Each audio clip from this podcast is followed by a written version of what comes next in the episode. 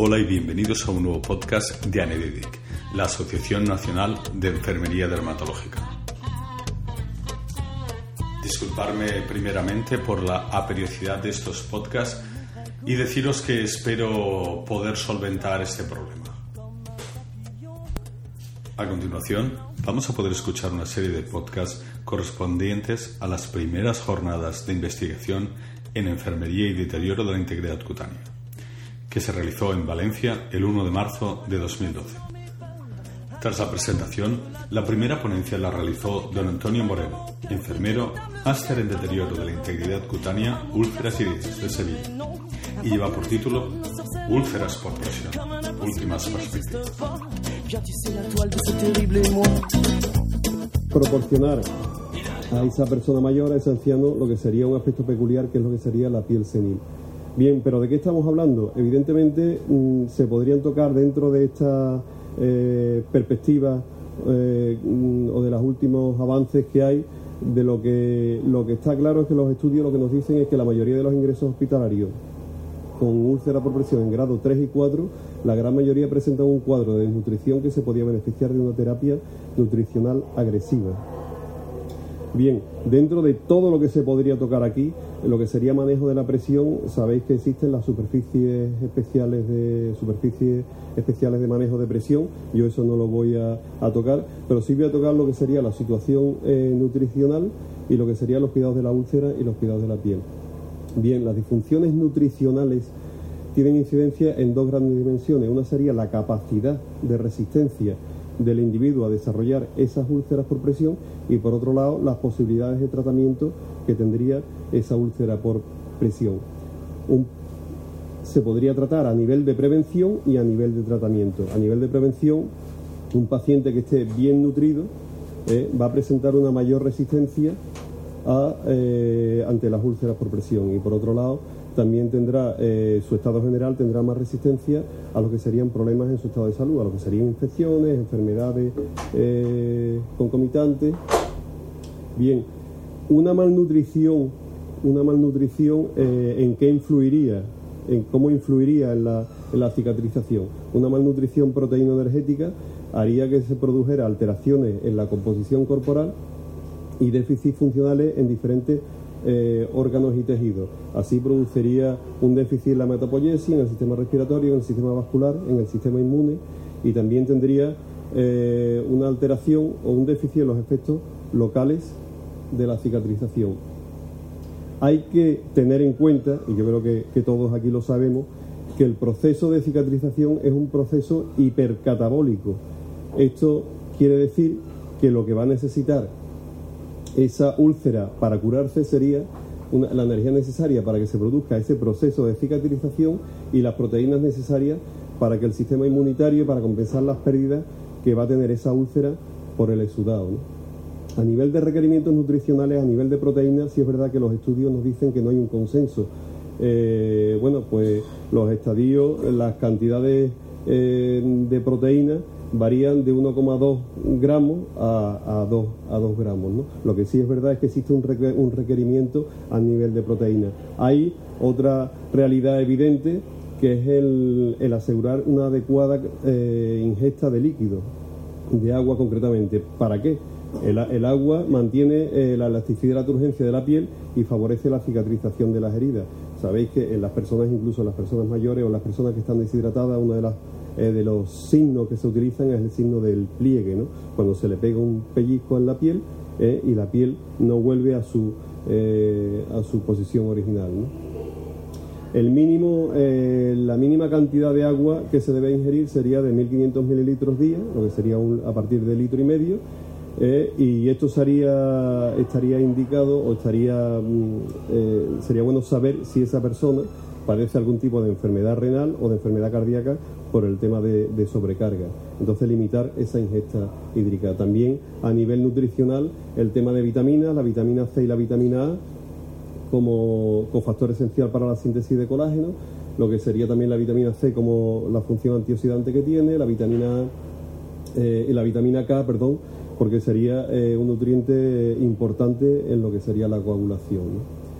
A nivel de minerales, pues también tendríamos el zinc, el hierro, el cobre Y después existe un producto, un aminoácido, eh, que es rico en nitrógeno, que es la arginina. El único producto, lo voy a decir porque es el único producto, por lo menos yo tenga constancia, que existe en el mercado, que es el arginine. Eh, bueno, eh, es un precursor de las proteínas y actúa en cicatrización de heridas y en el crecimiento tisular. nosotros hemos hecho estudios con la arginina y la verdad es que, bueno, teniendo, no sé si ahí veis, no sé si, sí, pues puntero.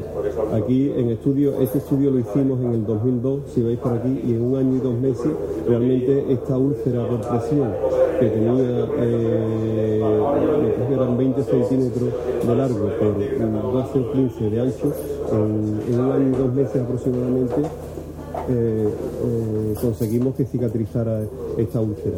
Eh, la tratamos evidentemente con, eh, fuimos bastante exhaustivos a la hora de tratarla con una bomba, una nutribomba que se llama, una bomba de nutrición, que serían suplementos nutricionales o soportes nutricionales, con, agua y por supuesto con, con argina Otra de las terapias que se, que se utilizan, ayer mismo estuvimos hablando, estuvimos hablando y, bueno, me preguntaba, bueno, el tema de, terapia hiperbárica, la oxigenoterapia hiperbárica, realmente eh, existe, se da, mm, se, escucha hablar de, las cámaras hiperbáricas, pero eso realmente, eh, bueno, dentro de lo que es la investigación, evidentemente quizá el tener un apósito a lo mejor es mucho más fácil que tener una cámara hiperbárica a nivel de recursos materiales. Si es verdad que en las ciudades en las que existen cámaras hiperbáricas, aquí en Valencia, concretamente la unidad de de, dermatología, pues existe lo que sería eh, una cámara hiperbárica chiquitita, lo que sería un botín, pero sí es verdad que las cámaras hiperbáricas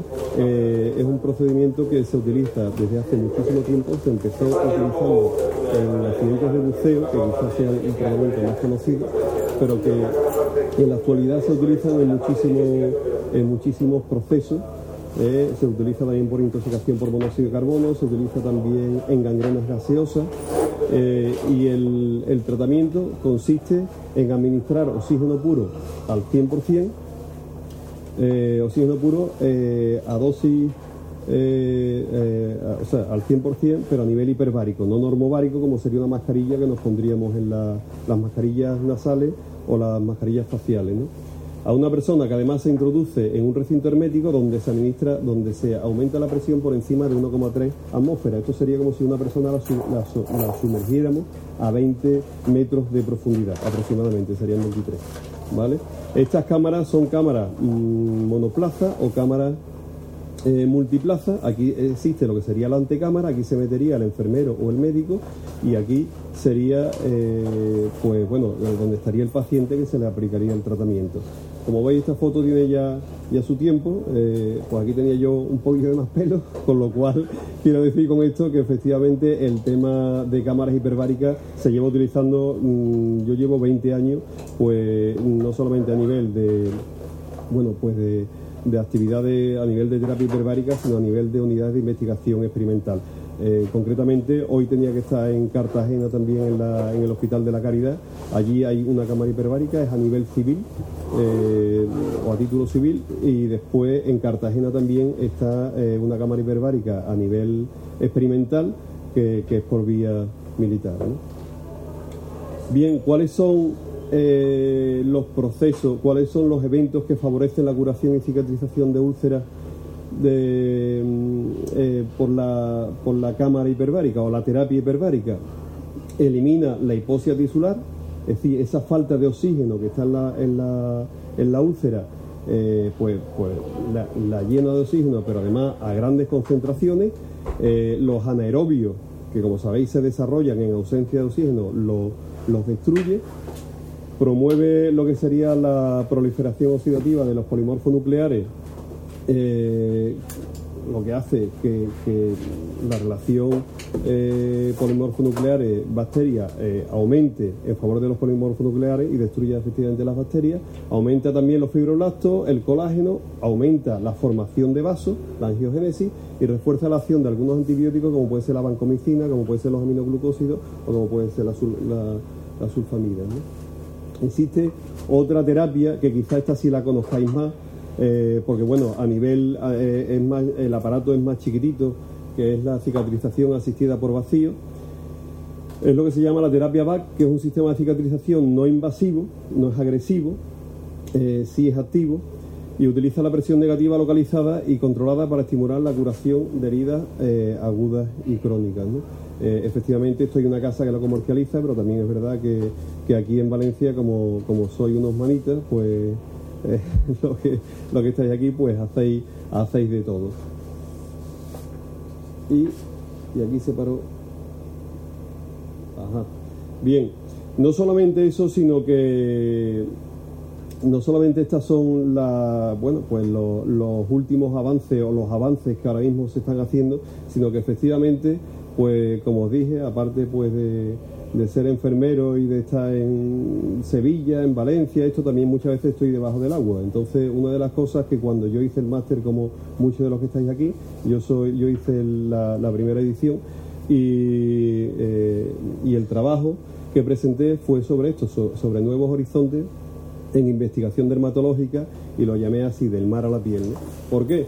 Porque, bueno, eh, antiguamente, en el siglo XX, a principios del siglo XX, a las personas se les enviaba a la, a la playa a, curarse de los problemas de la piel. Concretamente, bueno, pues había muchos problemas de la piel, eh, los eczemas, sobre todo la psoriasis, y se les recomendaban baños de sol. Ya en el siglo XXI, eh, cada vez más, no solamente en el mar y en la superficie del mar, sino dentro del mar, eh, bueno, llegó un momento en que yo me pregunté, hice una pregunta en voz alta, ¿es el hospital donde curan, la, donde curar las heridas y las lesiones de la piel? O sea, ¿el mar sería el hospital donde se podrían curar las heridas y las lesiones de la piel? Sobre esto versó mi trabajo y bueno, y realmente... Eh, aparte de la, del trabajo de campo que yo había hecho y de la revisión que a su vez también hice, pues eh, mm, ya sabía que muchos de ellos pues existían y otros de ellos pues y, otros de los de los organismos marinos pues a, través de, búsqueda bibliográfica y, búsqueda documental pues pues conseguí enterarme ¿no? existen organismos marinos que producen sustancias que resultan muy activas en el ambiente terrestre. ¿Por qué? Porque estos, estos organismos marinos, estos bioactivos, estos bioorganismos, eh, están debajo del mar en condiciones muy extremas, muy extremas, muy extremas de frío, de temperatura, de luz, eh, bueno, en condiciones muy extremas, de tal manera que cuando se sacan al medio terrestre eh, están en unas condiciones óptimas, con lo cual su productividad es del, del mil por uno. ¿de, qué ¿De qué bioorganismo o de qué microorganismos hablamos? Pues hablamos de lo que serían esponjas, moluscos, anémonas, algas, corales, gorgonias. Bueno, todos ellos son proveedores de eh, metabolitos. ¿Cómo, ¿Cómo, se investiga, ¿Cómo se investiga esto? Puede ser que, algunos ya, ya lo hayáis escuchado por, eh, por la televisión, eh, pero bueno, lo que se hace es que se ven las propiedades terapéuticas, eh, los, objetivos de estos organismos marinos o de estos bioactivos, eh, sería investigar las propiedades terapéuticas que tienen a nivel de la piel, conocer cuáles serían, eh, cuáles son esos organismos y por qué son poseedores de esas sustancias especiales y analizar la literatura científica. Eso fue lo, que yo, lo que yo desarrollé. ¿Cuáles, será, ¿Cuáles serían las fases de investigación de todo este arsenal, eh, de este arsenal marino? Pues sería aislar, este sería el estudio que se realiza, ¿no? Aislar al compuesto, estudiar eh, los efectos positivos y los efectos negativos, ver qué estructura molecular poseen y después se hacen análisis de toxicidad tanto in vitro como in vivo. Eh, se ve cuáles son o sea, los, los, macroorganismos y los microorganismos, se ven los, a nivel de macroorganismos, se ven eh, si en un momento dado se pueden obtener medio biosíntesis de tal manera que no haya que recolectar más y se, eh, decir, se crean, se fabrican a nivel de laboratorio. A nivel eh, de microorganismos, bueno, pues se cultiva para obtener la molécula directamente, ¿no? como todo esto, como ya os digo, requiere años y años de estudio. Yo no sé si habéis escuchado alguna vez hablar del, del, del Es un buque de investigación oceanográfico que sale de Cartagena y llega, y llega hasta la Antártida y bueno, y se pasa dos años de, exploración recogiendo, recogiendo moléculas investigándolas posteriormente, ¿no? Esto sería pues un robot que baja a, a 200 o 300. Yo me hice la foto con él, no bajé, pero efectivamente está ahí, ¿no? Este sería el proceso, el proceso un poco, pues, pues como os digo, sería sacarlo del, del mar, llevarlo a un laboratorio, eh, obtener pues, pues esos productos de síntesis, tratarlo y después sería lo que nosotros utilizamos, lo que utilizamos en las curas diarias. ¿Cuáles serían los resultados de todo esto? Bueno, pues los resultados, os voy a decir palabras que en un momento dado los que mm, sepáis de botánica o de biología, pues a lo mejor suena un poco, pero bueno, los tunicados, que serían un eslabón que hay entre los vertebrados y los, invertebrados, la gran mayoría son ascidias. Eh, os he puesto aquí un poco para qué se utilizarían metabolitos de algunas especies que están en fase experimental, como antiinflamatorios, antitumorales de colon y mama.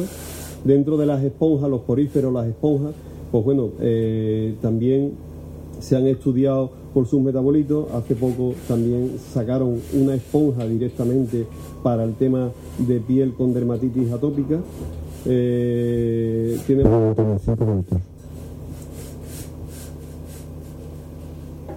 Quizá lo que más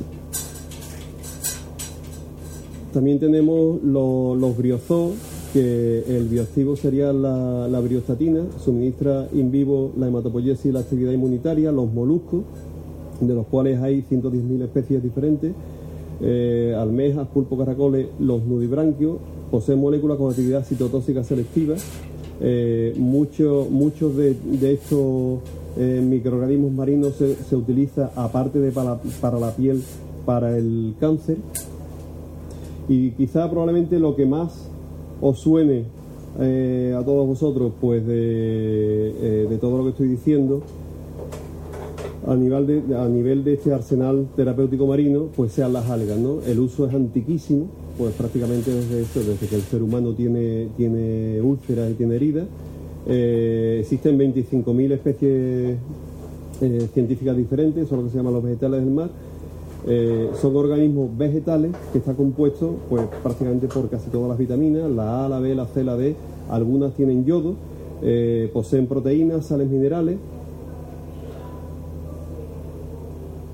Y dentro de las algas existen tres tipos. Existen las algas verdes, las algas rojas y las algas pardas.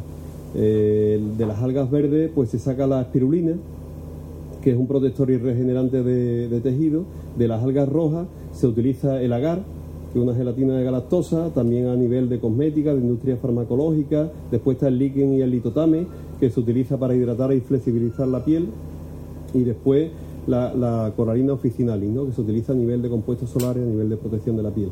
Pero la que estoy seguro que os sonará a todos es la de las, la de las algas pardas, porque es la que contiene este coloide, que son los alginatos, que, es de la que se extrae y de la que se trata. Y es el alginato que una vez tratado es la que se coloca eh, en, la, en, las heridas, ¿no? en las heridas y en un momento dado a lo mejor en heridas eh, con cierto grado de sudado. Estos apósitos eh, tienen gran capacidad de absorción y son bastante hemostáticos. Tienen gran capacidad de absorción, absorben 20 veces su peso en seco y son actúan también como hemostáticos. Eh, todo esto, eh, bueno, es un poco la, investigación a nivel de úlceras por presión. Habría, se podrían tocar cosas, evidentemente, que he dejado aquí, pero por tema de tiempo, pues evidentemente no se podían, no se podían tratar y bueno, y quería extenderme un poquillo más en, esto. Sí es verdad que quizá la investigación tiene una serie de pilares, una serie de patas, una de ellas es el trabajo en equipo, el trabajo interdisciplinar. Eh, vuelvo a repetir, eh, hace falta un requisito fundamental y es eh, la curiosidad. ¿no? A mí la curiosidad pues me ha llevado no solamente a estar debajo del agua y a estudiar enfermería, sino a estar aquí con vosotros y estar comentando todas estas cosas deciros también como conclusiones que, bueno, se puede estar, no voy a decir mm, en la calle haciendo huelga, pero también se puede estar investigando, se puede estar dedicando el tiempo a otras cosas. Hay unas cosas que como la carrera arma, perdón, me quedan dos diapositivas solamente, decir que, se invierte mucho dinero en la carrera, bueno, pues en tema de, armas, se invierte mucho dinero en, el, en la carrera espacial pero mm, quería concluir diciendo que el mar es una poderosa medicina y sin efectos secundarios y acabar con dos frases solamente. Una de Ortega y Gasset que decía que solo cabe progresar, solo cabe progresar cuando se piensa en grande y solo es posible avanzar cuando se mira lejos y mm, yo hago propia hago mía la frase de Woody Allen, a mí me interesa mucho el futuro y me interesa mucho el futuro de las heridas porque es donde voy a vivir el resto de mis días. Muchas gracias.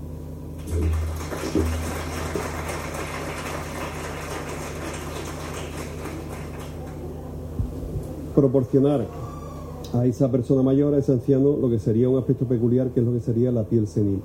Bien, pero ¿de qué estamos hablando? Evidentemente mm, se podrían tocar dentro de esta eh, perspectiva eh, o de los últimos avances que hay, de lo que, lo que está claro es que los estudios lo que nos dicen es que la mayoría de los ingresos hospitalarios con úlcera por presión en grado 3 y 4, la gran mayoría presentan un cuadro de desnutrición que se podía beneficiar de una terapia nutricional agresiva. Bien, dentro de todo lo que se podría tocar aquí, lo que sería manejo de la presión, sabéis que existen las superficies especiales de superficies especiales de manejo de presión. Yo eso no lo voy a, tocar, pero sí voy a tocar lo que sería la situación eh, nutricional y lo que serían los cuidados de la úlcera y los cuidados de la piel. Bien, las disfunciones nutricionales tienen incidencia en dos grandes dimensiones. Una sería la capacidad de resistencia del individuo a desarrollar esas úlceras por presión y por otro lado las posibilidades de tratamiento que tendría esa úlcera por presión. se podría tratar a nivel de prevención y a nivel de tratamiento. A nivel de prevención, un paciente que esté bien nutrido eh, va a presentar una mayor resistencia eh, ante las úlceras por presión y por otro lado también tendrá, eh, su estado general tendrá más resistencia a lo que serían problemas en su estado de salud, a lo que serían infecciones, enfermedades eh, concomitantes. Bien, una malnutrición, una malnutrición eh, ¿en qué influiría? ¿En cómo influiría en la, en la cicatrización? Una malnutrición proteíno-energética haría que se produjera alteraciones en la composición corporal y déficits funcionales en diferentes eh, órganos y tejidos. Así produciría un déficit en la metapoiesis, en el sistema respiratorio, en el sistema vascular, en el sistema inmune y también tendría eh, una alteración o un déficit en los efectos locales de la cicatrización. Hay que tener en cuenta, y yo creo que, que todos aquí lo sabemos, que el proceso de cicatrización es un proceso hipercatabólico. Esto quiere decir que lo que va a necesitar esa úlcera para curarse sería la energía necesaria para que se produzca ese proceso de cicatrización y las proteínas necesarias para que el sistema inmunitario, para compensar las pérdidas que va a tener esa úlcera por el exudado. A nivel de requerimientos nutricionales, a nivel de proteínas, sí es verdad que los estudios nos dicen que no hay un consenso. Eh, bueno, pues los estadios, las cantidades eh, de proteínas varían de 1,2 gramos a, 2, a 2 gramos. ¿no? Lo que sí es verdad es que existe un, requerimiento a nivel de proteína. Hay otra realidad evidente que es el, asegurar una adecuada eh, ingesta de líquido, de agua concretamente. ¿Para qué? El, agua mantiene eh, la elasticidad y la turgencia de la piel y favorece la cicatrización de las heridas. Sabéis que en las personas, incluso en las personas mayores o las personas que están deshidratadas, una de las eh, de los signos que se utilizan es el signo del pliegue, ¿no? cuando se le pega un pellizco en la piel eh, y la piel no vuelve a su, eh, a su posición original.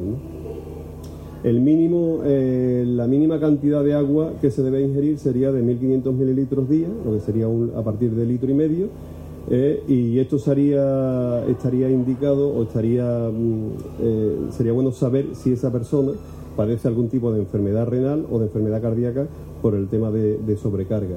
Entonces limitar esa ingesta hídrica. También a nivel nutricional el tema de vitaminas, la vitamina C y la vitamina A como cofactor esencial para la síntesis de colágeno, lo que sería también la vitamina C como la función antioxidante que tiene, la vitamina eh, la vitamina K, perdón, porque sería eh, un nutriente importante en lo que sería la coagulación.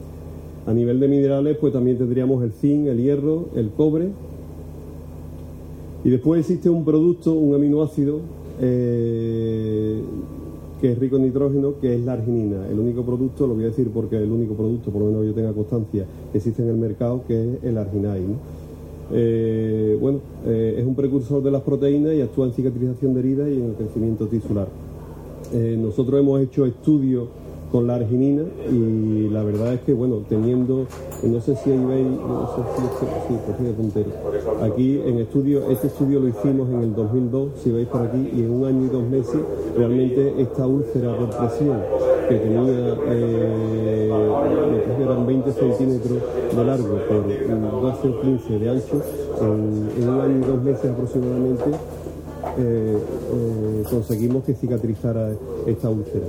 Eh, la tratamos evidentemente con, eh, fuimos bastante exhaustivos a la hora de tratarla con una bomba, una nutribomba que se llama, una bomba de nutrición, que serían suplementos nutricionales o soportes nutricionales, con, agua y por supuesto con, con de otra de las terapias que se, que se utilizan, ayer mismo estuvimos hablando, estuvimos hablando y, bueno, me preguntaba, bueno, el tema de, terapia hiperbárica, la oxigenoterapia hiperbárica, realmente eh, existe, se da, mm, se, escucha hablar de, de las cámaras hiperbáricas, pero eso realmente bueno, dentro de lo que es la investigación, evidentemente quizás el tener un apósito a lo mejor es mucho más fácil que tener una cámara hiperbárica a nivel de recursos materiales. Sí es verdad que en las ciudades en las que existen cámaras hiperbáricas, aquí en Valencia, concretamente la unidad de, dermatología, pues existe lo que sería eh, una cámara hiperbárica chiquitita, lo que sería un botín, pero sí es verdad que las cámaras hiperbáricas eh, es un procedimiento que se utiliza desde hace muchísimo tiempo, se empezó utilizando en accidentes de buceo, que quizás sea un procedimiento más conocido, pero que en la actualidad se utilizan en en muchísimos procesos eh, se utiliza también por intoxicación por monóxido de carbono, se utiliza también en gangrenas gaseosas eh, y el, tratamiento consiste en administrar oxígeno puro al 100%, eh, oxígeno puro a dosis, o sea, al 100%, pero a nivel hiperbárico, no normovárico como sería una mascarilla que nos pondríamos en las mascarillas nasales o las mascarillas faciales. ¿no? A una persona que además se introduce en un recinto hermético donde se administra, donde se aumenta la presión por encima de 1,3 atmósferas. Esto sería como si una persona la, sumergiéramos a 20 metros de profundidad, aproximadamente, serían 23. ¿vale? Estas cámaras son cámaras mm, monoplaza o cámaras eh, multiplaza. Aquí existe lo que sería la antecámara, aquí se metería el enfermero o el médico y aquí sería, eh, pues bueno, donde estaría el paciente que se le aplicaría el tratamiento.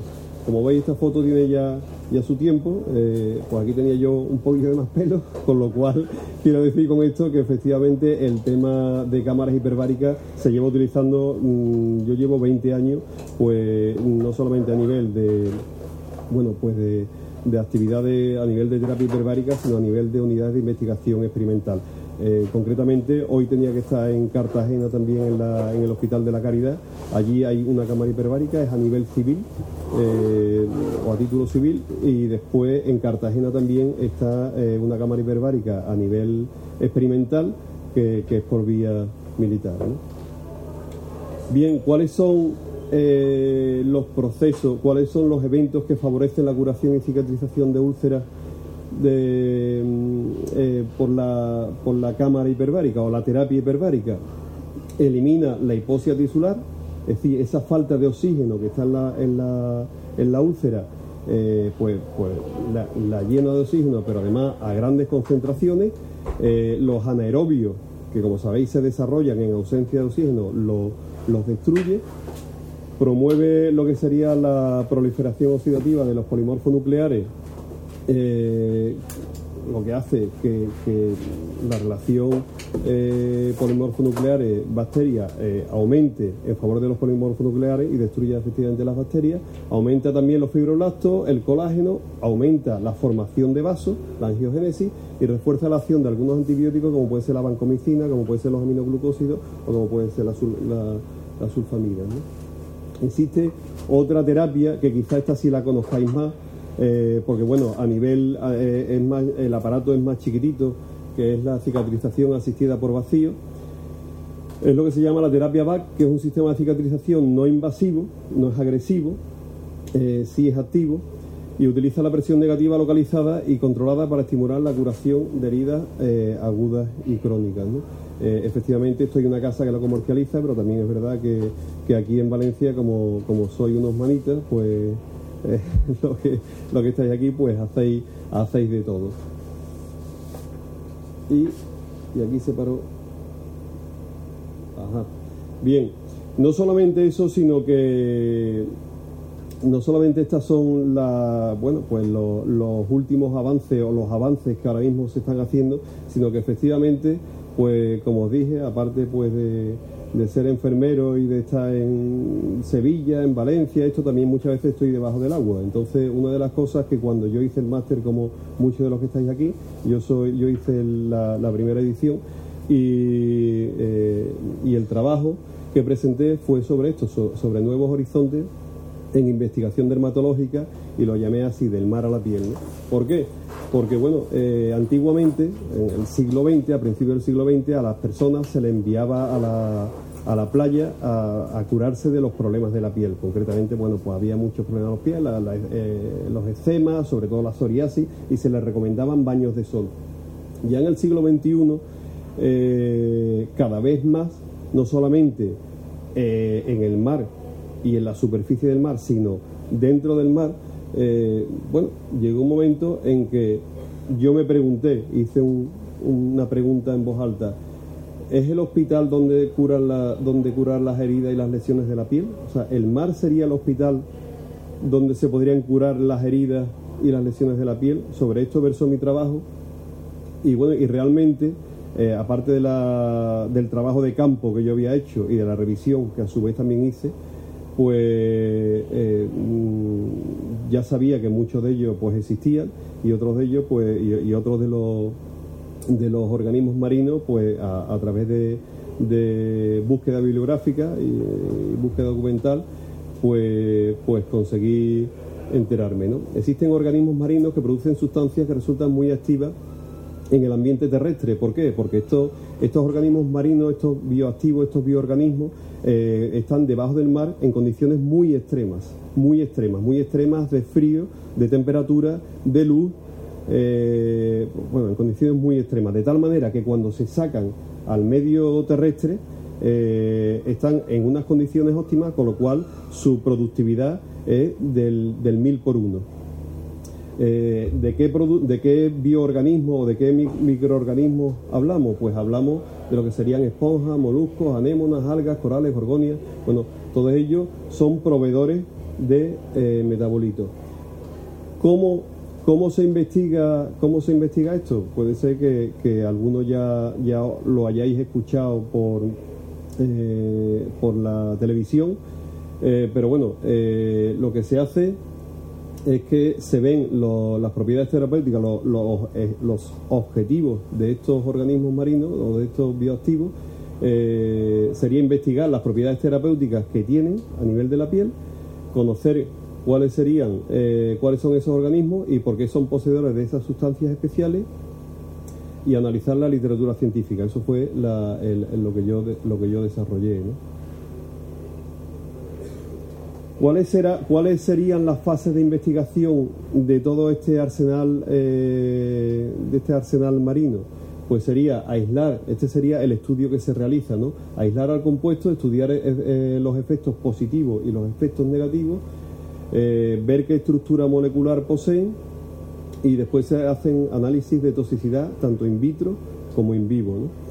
Eh, se ve cuáles son o sea, los, los, macroorganismos y los microorganismos, se ven los, a nivel de macroorganismos, se ven eh, si en un momento dado se pueden obtener medio biosíntesis de tal manera que no haya que recolectar más y se, eh, decir, se crean, se fabrican a nivel de laboratorio. A nivel de microorganismos, bueno, pues se cultiva para obtener la molécula directamente, ¿no? como todo esto, como ya os digo, requiere años y años de estudio. Yo no sé si habéis escuchado alguna vez hablar del, del, del Es un buque de investigación oceanográfico que sale de Cartagena y llega, y llega hasta la Antártida y bueno, y se pasa dos años de, exploración recogiendo, recogiendo moléculas e investigándolas posteriormente, ¿no? Esto sería pues un robot que baja a, a 200 o 300. Yo me hice la foto con él, no bajé, pero efectivamente está ahí, ¿no? Este sería el proceso, el proceso un poco, pues, pues como os digo, sería sacarlo del, del mar, llevarlo a un laboratorio, eh, obtener pues, pues esos productos de síntesis, tratarlo y después sería lo que nosotros utilizamos, lo que utilizamos en las curas diarias. ¿Cuáles serían los resultados de todo esto? Bueno, pues los resultados, os voy a decir palabras que en un momento dado los que mm, sepáis de botánica o de biología, pues a lo mejor suena un poco, pero bueno, los tunicados, que serían un eslabón que hay entre los vertebrados y los, invertebrados, la gran mayoría son ascidias. Eh, os he puesto aquí un poco para qué se utilizarían, metabolitos de algunas especies que están en fase experimental, como antiinflamatorios, antitumorales de colon y mama. Dentro de las esponjas, los poríferos, las esponjas, pues bueno, eh, también se han estudiado por sus metabolitos. Hace poco también sacaron una esponja. También tenemos los, los briozoos, que el bioactivo sería la, briostatina, suministra in vivo la hematopoiesis y la actividad inmunitaria, los moluscos, de los cuales hay 110.000 especies diferentes, eh, almejas, pulpo, caracoles, los nudibranquios, poseen moléculas con actividad citotóxica selectiva. Eh, muchos de, estos eh, microorganismos marinos se, se, utiliza, aparte de para, para la piel, para el cáncer. Y quizá probablemente lo que más os suene eh, a todos vosotros pues eh, de, todo lo que estoy diciendo a nivel de, a nivel de este arsenal terapéutico marino pues sean las algas ¿no? el uso es antiquísimo pues prácticamente desde esto desde que el ser humano tiene tiene úlceras y tiene heridas eh, existen 25.000 especies científicas diferentes son lo que se llaman los vegetales del mar eh, son organismos vegetales que están compuestos pues, prácticamente por casi todas las vitaminas, la A, la B, la C, la D, algunas tienen yodo, eh, poseen proteínas, sales minerales. Y dentro de las algas existen tres tipos, existen las algas verdes, las algas rojas y las algas pardas. De las algas verdes pues se saca la espirulina, que es un protector y regenerante de, de tejido, de las algas rojas se utiliza el agar, que es una gelatina de galactosa, también a nivel de cosmética, de industria farmacológica. Después está el líquen y el litotame, que se utiliza para hidratar y flexibilizar la piel. Y después la, coralina officinalis, ¿no? que se utiliza a nivel de compuestos solares, a nivel de protección de la piel. Pero la que estoy seguro que os sonará a todos es la de las, la de las algas pardas, porque es la que contiene este coloide, que son los alginatos que, es de la que se extrae y de la que se trata. Y es el alginato que una vez tratado es la que se coloca eh, en, las heridas, ¿no? en las heridas y en un momento dado a lo mejor en heridas eh, con cierto grado de sudado. Estos apósitos eh, tienen gran capacidad de absorción y son bastante hemostáticos, tienen gran capacidad de absorción, absorben 20 veces su peso en seco y son actúan también como hemostáticos. Todo esto, eh, bueno, es un poco la, la, investigación a nivel de úlceras por presión. Habría, se podrían tocar eh, cosas, evidentemente, que he dejado aquí, pero por tema de tiempo, pues evidentemente no se podían, no se podían tratar. Y bueno, y quería extenderme un poquillo más en, en esto. Sí es verdad que quizá la investigación tiene una serie de pilares, una serie de patas. Una de ellas es el trabajo en equipo, el trabajo interdisciplinar eh, vuelvo a repetir, eh, hace falta un requisito fundamental y es eh, la curiosidad. ¿no? A mí la curiosidad pues me ha llevado no solamente a estar debajo del agua y a estudiar enfermería, sino a estar aquí con vosotros y estar comentando todas estas cosas. deciros también como conclusiones que bueno, se puede estar, no voy a decir... Mm, en la calle haciendo huelga, pero también se puede estar investigando, se puede estar dedicando el tiempo a otras cosas. Hay una cosa que como la carrera arma, perdón, me quedan dos diapositivas solamente, decir que, se invierte mucho dinero en la carrera, bueno, pues en tema de, armas, se invierte mucho dinero en, en la carrera espacial, pero mm, quería concluir diciendo que el mar es una poderosa medicina y sin efectos secundarios y acabar con dos frases solamente una de Ortega y Gasset que decía que solo cabe progresar, solo cabe progresar cuando se piensa en grande y solo es posible avanzar cuando se mira lejos. Y mm, yo hago propia, hago mía la frase de Woody Allen, a mí me interesa mucho el futuro y me interesa mucho el futuro de las heridas porque es donde voy a vivir el resto de mis días. Muchas gracias.